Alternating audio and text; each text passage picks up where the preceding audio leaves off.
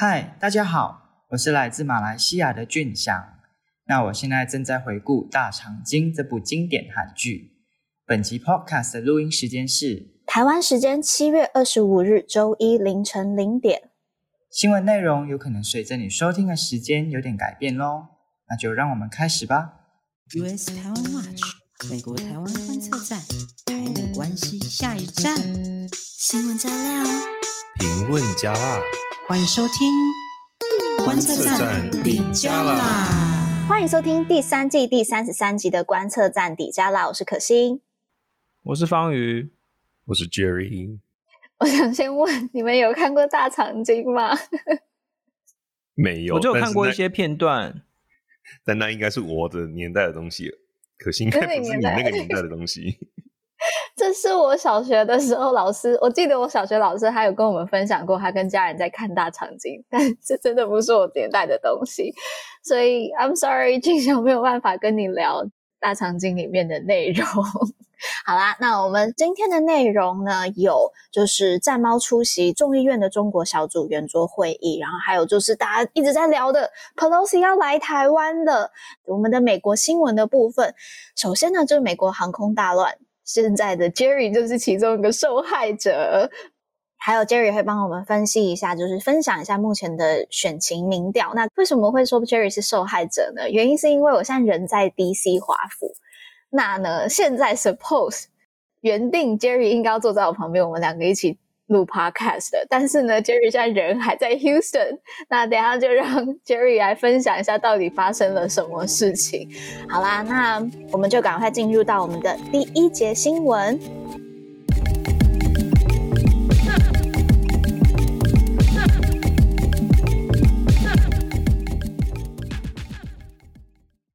那第一则新闻呢，就是我们的战猫萧美琴大使，她受邀出席了美国众议院的中国小组所召开的这个圆桌会议。那当然就是来讨论这个台美关系以及中国政策嘛。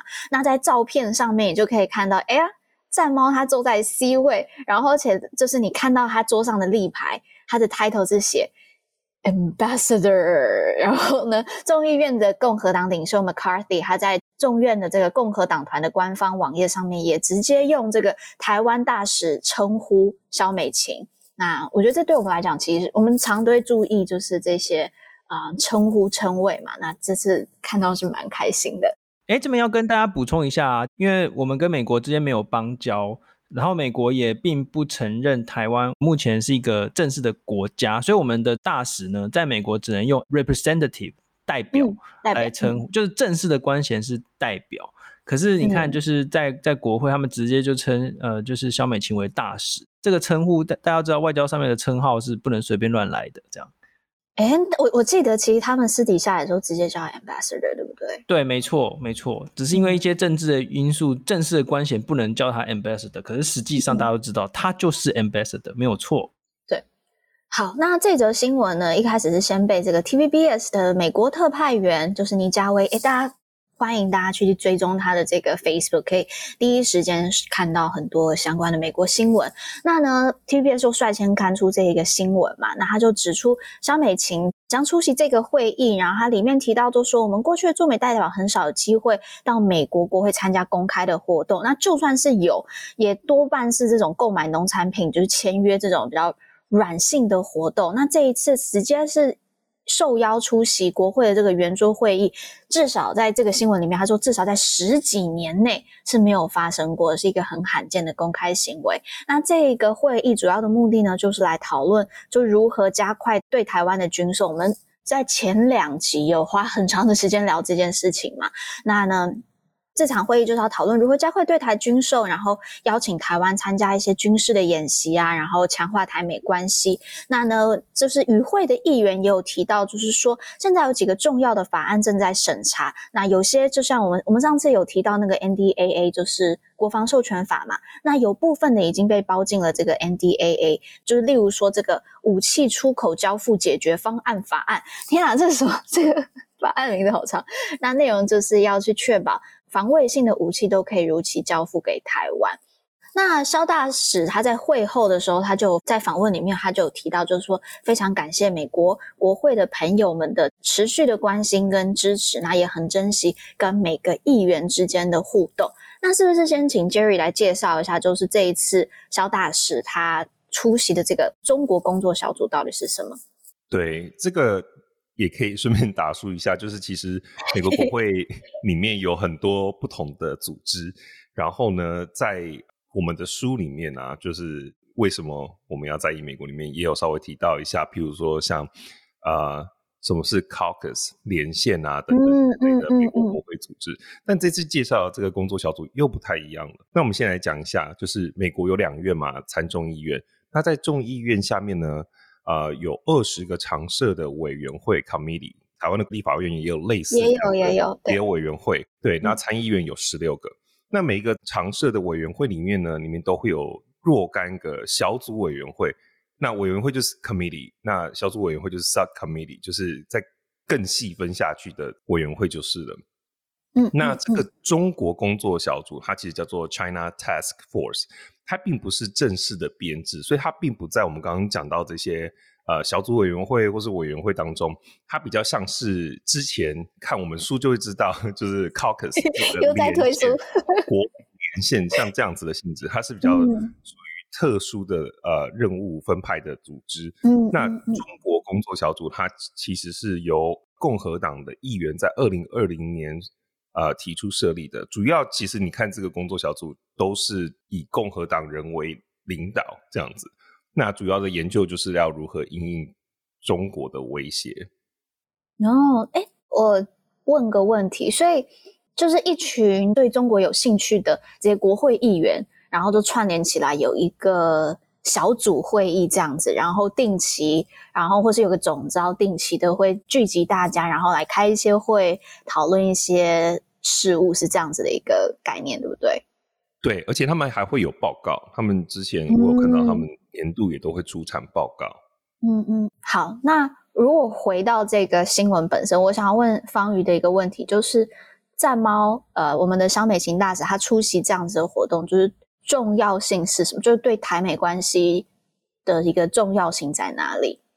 这大概可以分成两点啊。第一个，大概就是要注意到一个重要的人物，嗯、就是众议院的共和党领袖 McCarthy Kevin McCarthy 议员。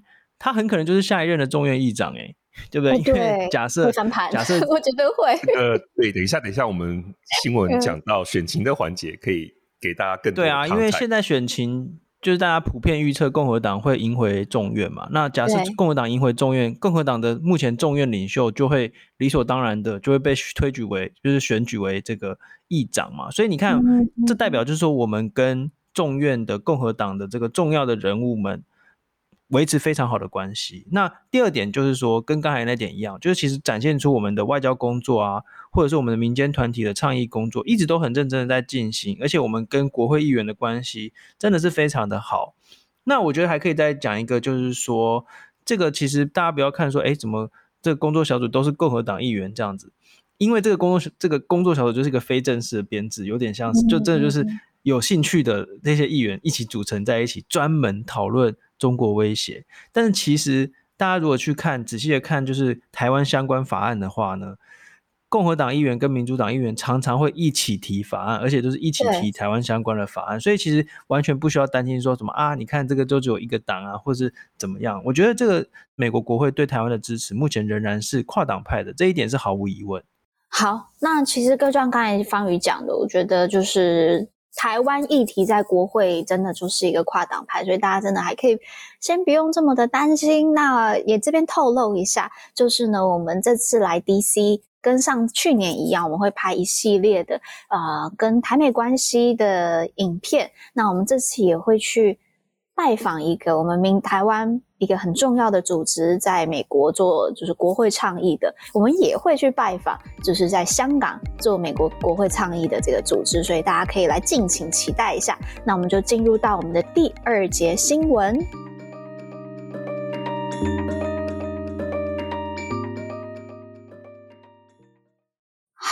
第二则新闻应该算是上礼拜在台湾新闻里面炒得沸沸扬扬的一件事情，就是 Pelosi 要来台湾了。不知道大家还记不记得，就是在几个月前的时候，那时候就有提到，就是 Pelosi 要来台嘛。只不过之后，嗯，Pelosi 就是。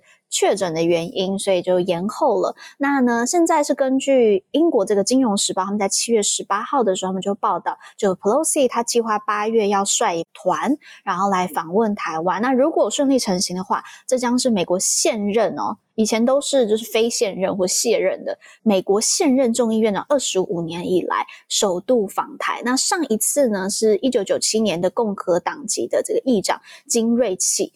那在这一个《金融时报》的报道里面呢，他就访问了好多位知情人士，而且每个 都还有编号。我真的觉得《金融时报》很厉害，他们都有一些很厉害的小道消息。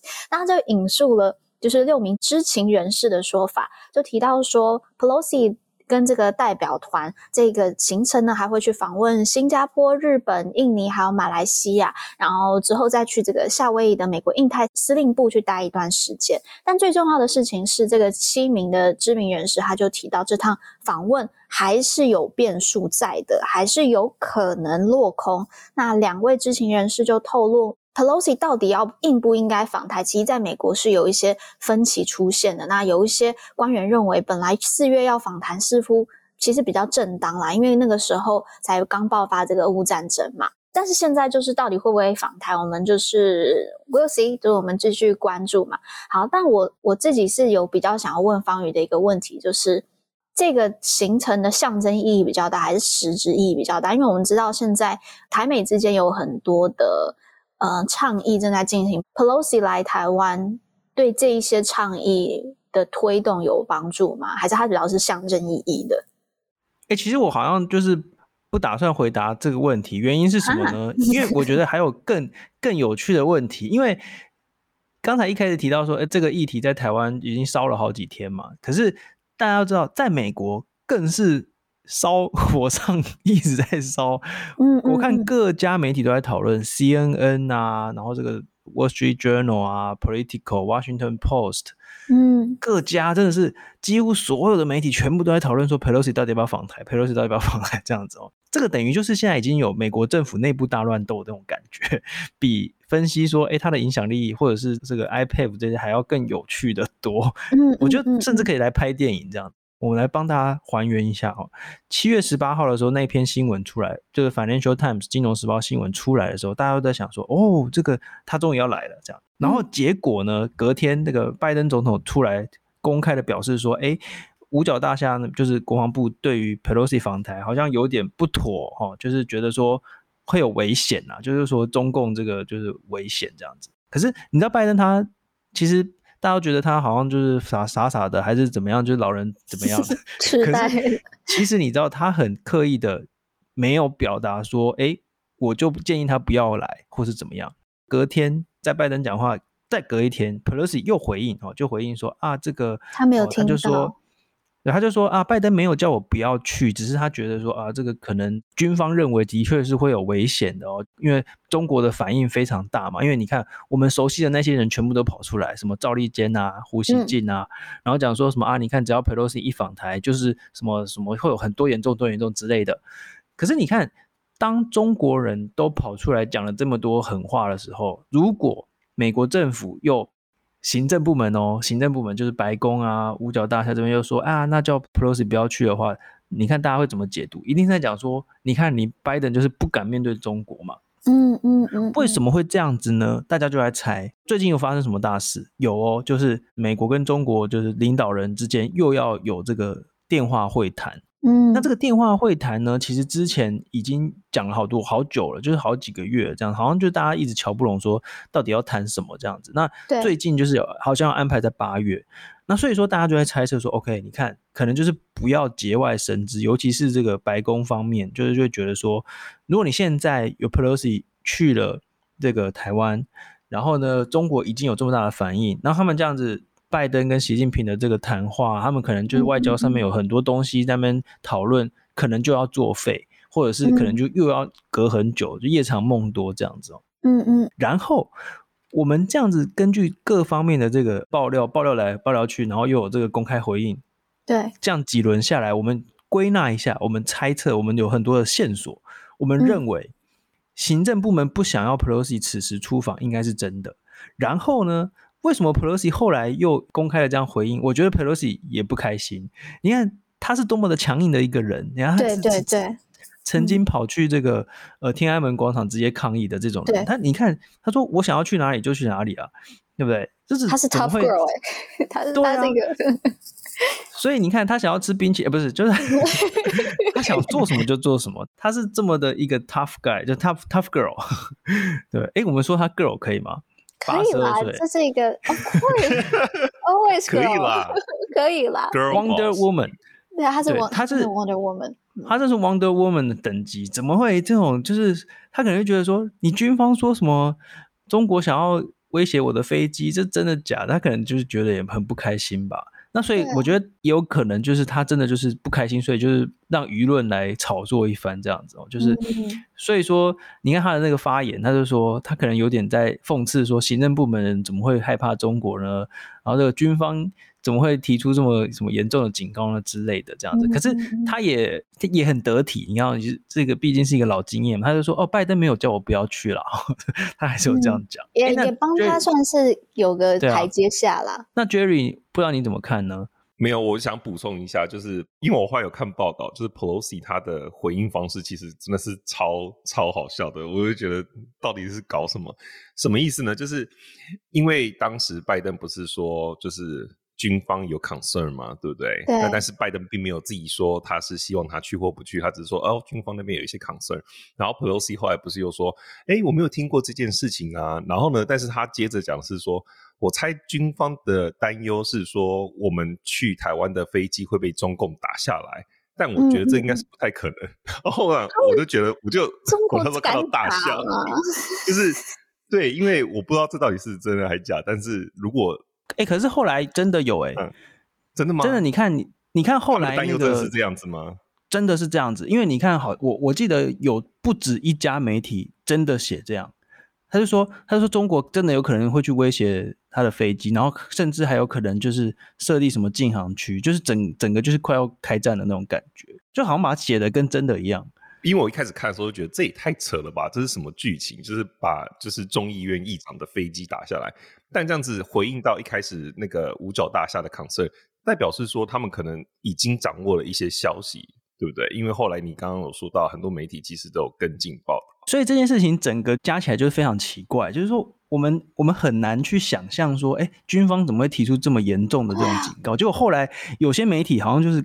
写的跟真的一样，就好像真的是这样。嗯、可是 Pelosi 看起来就是那个回应，就是 欲言又止。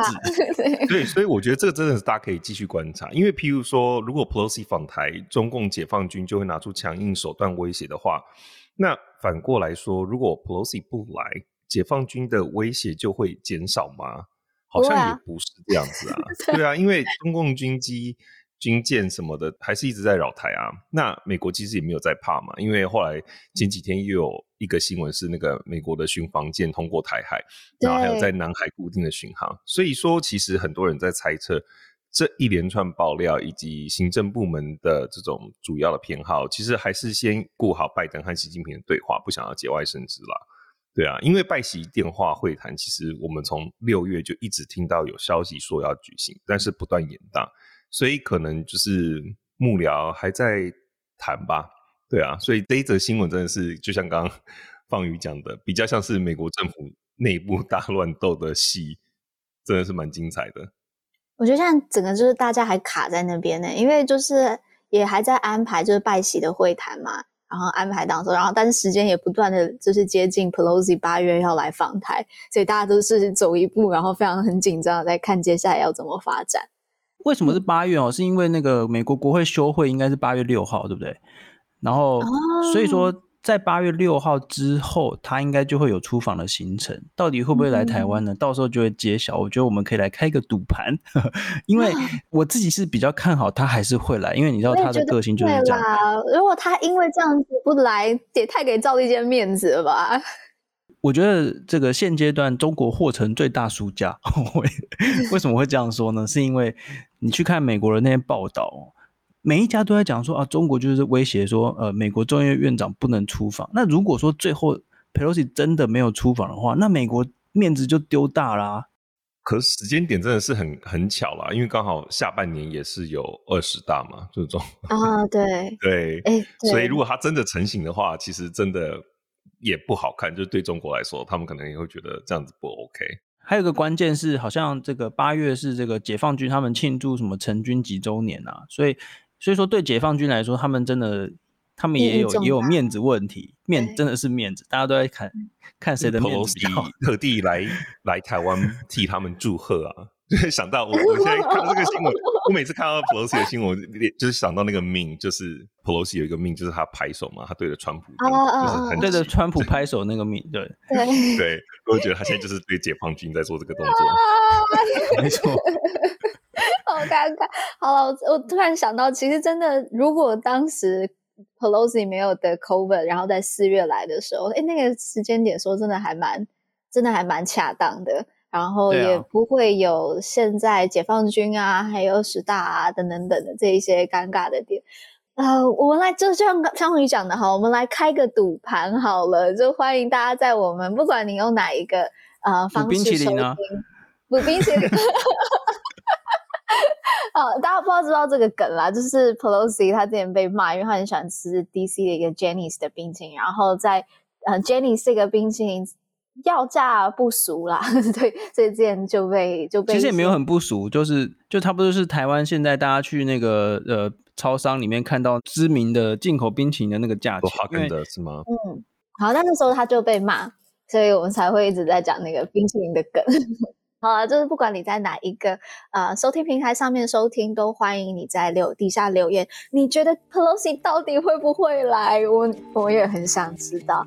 好啦，那这是我们的第二则新闻，那我们就进广告。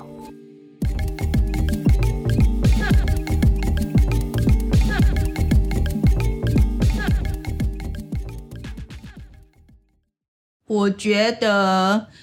故事对我来讲，就是一个人存在证明，我是谁，我在哪里，呃，我做什么，我为什么做这件事，那全部加在一起，就是这个人的故事。所以这是为什么要讲当代人的故事，是把我们这个 generation 的故事要记录下来。因为我说实在，我不知道将来在十年、二十年之后，我们这个生活方式还在不在。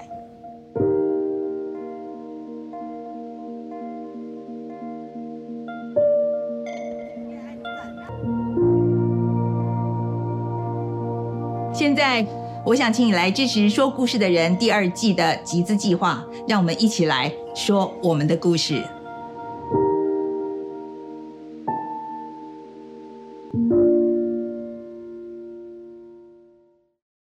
OK，we're back。那呢，我们的美国新闻环节的部分，我们就让我们的受灾户 Jerry 来分享一下吧。我跟你讲，这真的是。解释一下为什么现在没有在我旁边？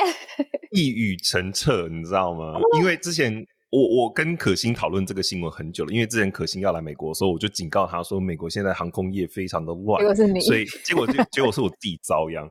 对，因为大家知道，目前美国航空公司大概是每一天都有可能几百架次的班机被取消，然后这个就是非常的夸张。那因为大家知道，美国现在开始就是已经没有在管 COVID 了嘛，就是已经完全放飞自我了，嗯、所以航空业的需求就又整个起来。可是现在就是因为每一家航空公司的机师跟呃他们的 staffer 都严重的不足，所以完全无法 handle 像现在这样子的的流量，所以就会导致可能很多班机被取消。嗯、可是大家最近一直在讨论，就是为什么会发生这样的事情的原因是。老实说，这个航空的需求起来，这并不是不可预见的一个事情。就是以航空公司的角度来说的话，啊、其实我们讲美国的疫情的新闻已经讲蛮久了嘛。其实大家也都知道，美国后来就已经可能从去年底开始，就其实就是疫苗问世之后，各州的规定就是逐渐在放宽了。虽然最近又有新的变种出来就是了，但是美国人已经关不住了，你知道吗？他们就是要出去。对，所以我觉得以航空公司高层的角度来讲，我觉得这个并没有那么难以预测，所以这个甚至是可以从去年就可以预见的事情。所以大家都觉得这个非常的不合理。嗯嗯、再来另外一个让大家觉得不能接受的原因，就是因为有 bail out 吧？嗯、有 bail out。其实，在 COVID 的时候，我记得是在二零二一的时候，如果大家回去看之前的新闻，美国政府有五十几个 billion 的 bail out，、嗯、台湾也是嘛，对不对？就是在 COVID 的期间，航空业其实损失惨重，因为完全没有旅客，那真的就不知道该怎么办。那那个时候就是一度就是要开始大裁员。那那个时候政府其实有 bail out，就是政府就是有发钱给航空公司，就是补助给他们，嗯、所以他们就不需要这样子大规模的裁员，有点是保障这些航空公司员工的权益啦。那所以其实当时候是有这一笔钱的，只是后来被爆出说，其实航空很多航空公司他们收下了这笔钱，可是他们没有真的把这些钱就是发下去，继续维持这些员工的、嗯嗯、的的雇佣这样子。对对对对对，他们怎么做呢？就是你你如果去看新闻，其实那时候航空公司很多人都用这种手段，就是鼓励他们提早退休啦，就是一些资深员工鼓励他们提早退休，或者是说无薪假等等的。当时就真的是疫情的时候，真的是没有那么多的需求嘛？对，所以。这就是一个很贱的方式，就是我一方面拿补助，可是我另外一方面对我没有裁员，可是我变相的鼓励大家提早退休，或是无薪假等等的。所以老实说，我还是在减少我的人员的支出嘛。那这样子这些钱就可以进去公司的口袋里面了。所以这就是让大家觉得很不能接受的，就是说政府不是没有补助啊，那补助的理由就是希望让你维持你的员工，对不对？就是维持航空业的运作。然后结果到现在就全部整个大爆发，因为大家就是 关不住，想要去旅游。我我偷问一下，Jerry，你是订哪一家？Delta、JetBlue 还是哪个？United 联合航空，这没有办法。而且 你知道我，我我那时候已经是正在要去机场的 lift 上面了。然后你已经在上面，还是他？我已经在，我已经在要去前往机场的路上了。然后突然就收到通知说。取消了，而且他取消就也没有跟你说什么原因，就是 operation issue，然后说这是什么意思，然后我就立刻跟司机说，呃，回头回头，然后我就立刻把那个 love 给取消，所以有点对那个司机不好意思，不好意思，因为他其实特地来，他其实已经来载我了，然后我想说怎么样，是不是我可以给他付一点小费？嗯、但是好像 app 里面没有这样子的设定，就是你取消之后就真的取消了，所以那个司机一定也很觉得很很干，就是啊。来接你了，结果你又取消，就直接现场取消。不过对，然后后来就花了很多时间去跟他们调啊、乔啊，就是要换时间啊等等的，就真的是非常的麻烦。对啊，我觉得我觉得那个哈，在台湾的大家应该很难想象那个美国的那个客服有多难打，多难要等多久。而且我跟你讲，真的是 现在现在更夸张的是，如果你在美国，一定会觉得非常沮丧，因为每一间公司都这么做，什么呢？就是语音。你根本，你现在是你要连想要跟真人讲话，啊、你都讲不到，而且那个语音他们都会说，你可以告诉我你需要什么，就是它不是那种单纯的按键哦，它是可以听你的语音辨识，嗯、但是这个又做的很烂，然后你跟他讲什么他都听不懂，说你可以再讲一次吗？什么的，然后我就跟他说 好，那我要 I want to talk to someone，然后呢，他就是说嗯，就是在看起来你想要跟我们的 representative 讲话，但是在那之前。让我再多问你几个问题，确保就是我能够帮你解决。你就说不要，你就是让我跟真人讲话，然后你要讲很多次，才终于连线到真人。你就是快疯掉，这就是他们的伎俩，因为他们就是不想要跟你讲话，所以他就是直接塞语音给你。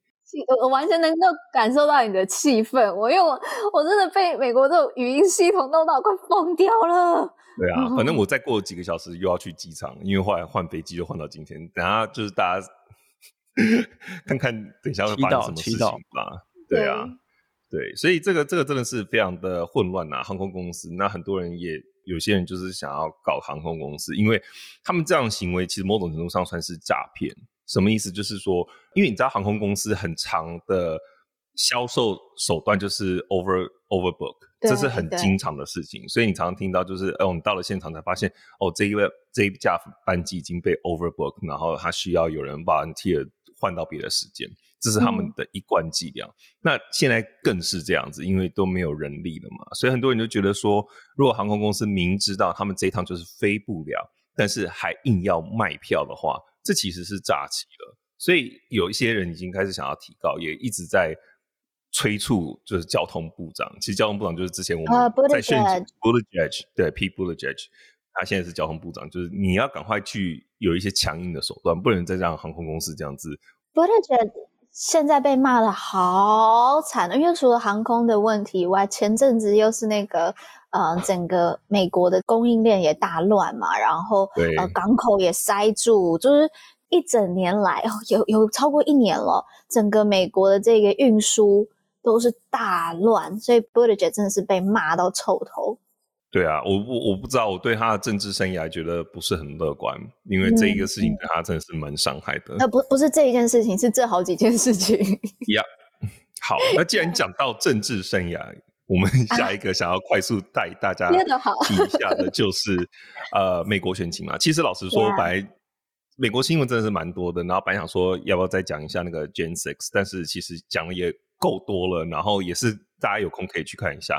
这一周他们就是又有一场，这个礼拜又有一场。然后呢，哎，Pottinger 他有出席，就是伯明、嗯，所以很多人其实美国人并不知道这个人是谁，嗯、但是我们常常在关心台美关系，就知道他算是当时在国安会是属于仅次于就是 John Bolton 的等级的。他但他就是负责中国事务，所以他是超大。他中文讲得很好哎、欸。对，他中文讲得很好，但是就是、嗯、所以大家可以去听一下，这样子很推荐。那好，讲到选情，刚刚方宇有讲到嘛，就是 McCarthy 他有可能成为下一任众议院的议长的原因是他现在是众议院的那个 minority 的 leader 嘛。那接下来因为众议院现在是民主党掌政，那但是的确很多人预计其中选举之后，就是共和党会。全盘也不是全盘拿下，但就是会整个拿下众议院这样子。因为其实先跟大家讲一下，就是这算是一个常态，就是在期中选举，因为总统是四年，对不对？那国会的改选是每两年一次嘛。那这个总统第一个任期内的第一次的这个国会的选举，他们就叫做 midterm，就很像是你的期中考，因为你的任期有四年，在第二年的时候有这个期中考，然后这个期中选举通常。都是执政的那个党派会输，会会在国会输，就是他就是会是啊，就是一个 flip flop 的那个感觉，对对，所以本来就是这样子。那但是的确，民主党目前真的是更不被看好，所以就是大家会觉得这一次会觉得他们应该会输得更惨，尤其是拜登现在的民调已经低到比川普最低的时候还要低了。嗯嗯嗯，对，大家要来猜一下他现在。我猜度是多少吗？我我没看，我没看，我真没看。我猜三十七八左左右，因为我记得之前是四十。川普最低是四十二左右吧？对，嗯、可心猜对了。我猜三七三七三八吗？多少？三十八趴。哇！然后他他的 approve rate 是三十八，disapprove 就是六十二。哇，非常非常的低。那但是呢，呃，我们可以来看一下。哎，他得 COVID 也没有人要同情他，怎么办？有啦，还是有一些人那个，就是我我觉得，虽然大家对于政治人物有不同的偏好，可是我觉得以美国总统身份的 COVID，如果真的发生什么事情，是非常危险的事情。对，所以像当时川普得的时候，其实我们也是大家也都是对。其实那个时候不少平常在，我有到现场去照相啊。对对对对对，方宇那时候跑到现场那个军医院去照相。对，但是我觉得那时候大家都还是很有风度，就还是蛮有专业的精神。嗯、就是像 MSNBC 的一些主、嗯、MSNBC 就是非常很很很很民主党，很民主党。对，那可是那个时候连那些主播也都是希望川普赶快好起来，因为美国总统的身份，如果真的发生什么事情，其实 那个影响是国际性的、嗯，所以是不容小觑。那现在希望他是。OK 啦，还好，目前看起来都是轻症啦。对，因为他已经打两剂，他就是 fully vaccinated，、嗯、然后他又打了两个加强针，因为年纪非常大，所以应该是 OK 啦。而且加上现在的确是有抗病毒的药物了嘛，对所以对。Yeah，但是回到刚刚讲的，就是国会，刚刚拜登的民调是三十八趴，那但是最新出来，这、嗯、其实是 CNN 做的一个民调，他去做就是。他这个叫做 general general poll，就是如果只是普遍性的问大家国会的选举，你会投共和党还是民主党？目前是拉平的状态。民主党之前是略低哦，所以民主党目前有上升一些些。那主要猜测的理由是跟枪支的新闻啊，然后就是我们前几周在报，以及堕胎嘛，Roe v. 被推翻，那这个的确让民主党的候选人的选情有上来一些些。所以目前在这样子的问题，就是非常 general，就是单纯的两党你要选谁，是四十六对四十六。所以是差不多的，嗯、可是你会觉得这样差不多是打平吗？嗯、不是，民主党如果要维持在众议院的多数的话，他们其实是要在这个民调上面，他们应该是要远超过共和党才能达成这个目标。所以四十六对四十六，其实意思是说，民主党可能会输掉众议院的多数。对，所以所以这个其实是非常不乐观的。那另外这个新闻就可以告诉你说，其实大家真的非常讨厌拜登，因为拜登的支持率三十八趴，可是做那种普选的民调，大家还是有对民主党还是有四十六趴的支持度。那这多出来的八趴就是那种含泪投票的意思，就是我不喜欢拜登，但是呢，我投票的时候，国会投票的时候还会投民主党。对，所以就可以知道现在拜登有非常的多雇人员，然后也有不少的新闻就在。讲说，其实民主党内非常不希望他二零二四年再出来选，对，因为民主党真的是老屁股太多了啦，就是他自己很老之外，你看没有不敬的意思，但是 Pelosi 也八十二岁了嘛，对不对？那他是众议院的 Speaker，那参议院的那个 Speaker 是那个 Chuck Schumer，对不对？他也很老了，就是。民主党都是一些老屁股，这也是被大家诟病。不是啊，参议院的 Speaker 是副总统，然后那个 Schumer 是那个就是那个领袖啦。领袖，对对对，Sorry Sorry Sorry，对对对，是头衔应该是这样，对对对对对。但实质实质上当然是实质上的领袖当然是 Schumer 没有错。Schumer，对对对，Yeah，所以大家就会觉得说，嗯，民主党不能这样下去，要让新生代有能够出头的机会。另外一个有趣的民调想要跟大家分享是说，我们前阵子讨论过非常非常多美国的议题嘛。那到底现在美国的选民心中对于各种社会议题的排名到底是什么呢？可心，你要不要来？就是可心跟网友要不要猜猜看？第一名，就是、第一名一定是一定经济吗？没错，第一名的确是经济。然后我猜最后一名一定是 COVID。哎，COVID 根本不在榜上面。所以你就知道答案 没有，没有人没有在管了。第一名经济，第二名哦，我猜我猜第第二名是枪支，第三名是堕胎。我猜啊、呃，非常接近，对对对，但是没错，就是整个排名下来，第一名是经济。Economy 跟 inflation 这个完全不意外，因为不管在什么地方，在台湾大家都是这样子，这个应该是 很好理解的事情。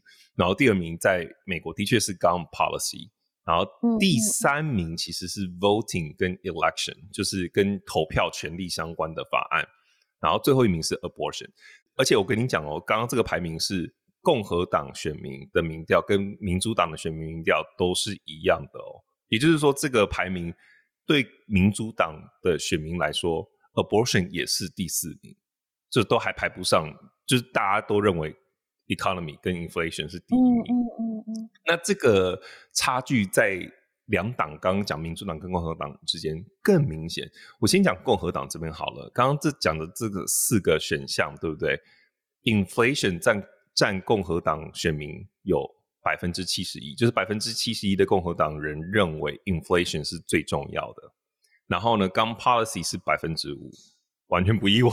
然后 voting rights 跟 election 选举相关的是百分之四，然后 abortion 是百分之四。所以你可以看到，就是 在共和党这边，绝大部分都是认为经济是最重要的议题，其他的我根本就不管。那百分之五、百分之四就是很少数，所以他们只管经济。这就是呃共和党这边的样态。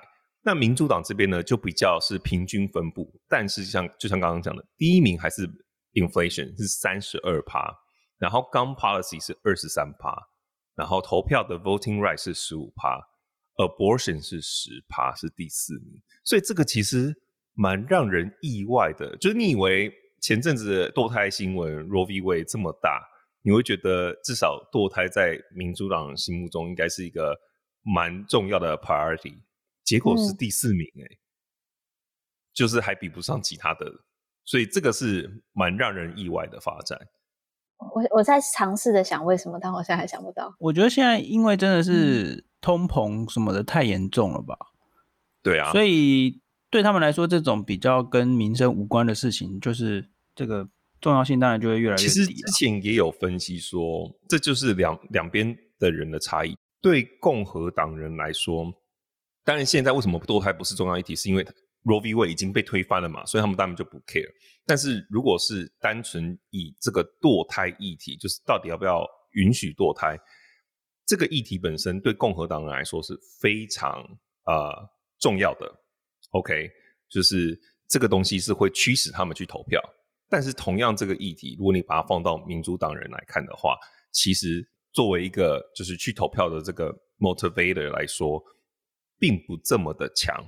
因为你你可以想见，就是共和党比较偏保守派的人，就是堕胎这个议题在他们心目中是非常重要，所以这个东西会驱使更多的人去投票。那现在他们当然不管，他们现在共和党刚刚讲到这个民调，他们不 care，是因为 Roe v. Wade 已经被推翻了，所以他们就觉得，哦，这样很好啊，就是那个第一个就是经济这样子。那最后呢，就可以给大家几个看到目前的数据，就是在国会方面。参议院跟众议院呢，我们是根据 Five Thirty A，就是我们常常引用的一个美国投票分析的网站。那也可以欢迎大家去看这个网站。他们目前的预估是，其中选举参议院的部分应该是 toss up，就是说势均力敌。嗯，现在的参议院共和党跟民主党就是属于几乎是拉平的状态，就是靠那个副总统五十比五十啊。对对对，他就是五十比五十。那目前的状态的确还是维持这样子五十比五十的趋势。目前的原因，因为只有改选三分之一。对，每一次就是因为参议员的任期是六年，那其中选举是每两年就举办一次，所以每一次是改选三分之一。但是在 众议院这边呢，目前共和党赢下众议院的几率是百分之八十五。OK，所以呢，可见就是刚方宇讲到，这 McCarthy 会成为新的嗯众议院的 Speaker，目前应该是 on the track，就是他就是会会真的成真。所以我们的肖美琴大使这也算是超前部署啦，就是提前赶快跟就是这些人开始有一些很好的交流，我觉得这也是好事。嗯嗯。嗯嗯好啊，这这也是好，对啊，就是我们我们台湾真的都有在两边，就是两边都有双押啦，是这样，是是这样用吗？双押好像不是，是，好，我就这样用了。那那我们接下来的选举，我们就持续关注。但是啊、我自己也会在呃，在美国的时候，也跟大家再分享一下，就是。这些 inflation，我在生活当中是如何感受到的？我就我待会我待会要去做那个 grocery shopping，所以呢，你去超市买一下这样子吗？对，我我要开始来体验美国的 inflation 了。因为我前几天跟朋友吃饭的时候，因为美国朋友回台湾，然后我们吃饭，然后他就说：“你这最好给我多吃一点哦，你到美国这个很贵哦。”反正就一直在那边恐吓我，所以我等一下要去体验一下。好，那谢谢大家听到这么久，那谢谢大家收听观测站底加啦，我们会讨论台美关系、国际动态。我们的粉专是 US Taiwan Watch 美国台湾观测站，也会随时更新台美政治的动态。而这个 Podcast 就是来服务现在太忙只能用耳朵收听新闻的你。我们也会帮各位加料加辣。那听到最后也别忘了在你收听的平台 Follow 观测站，帮我们按赞哦。我是可心，我是方宇，我是 Jerry。我们下周再见喽拜拜。拜拜。拜拜。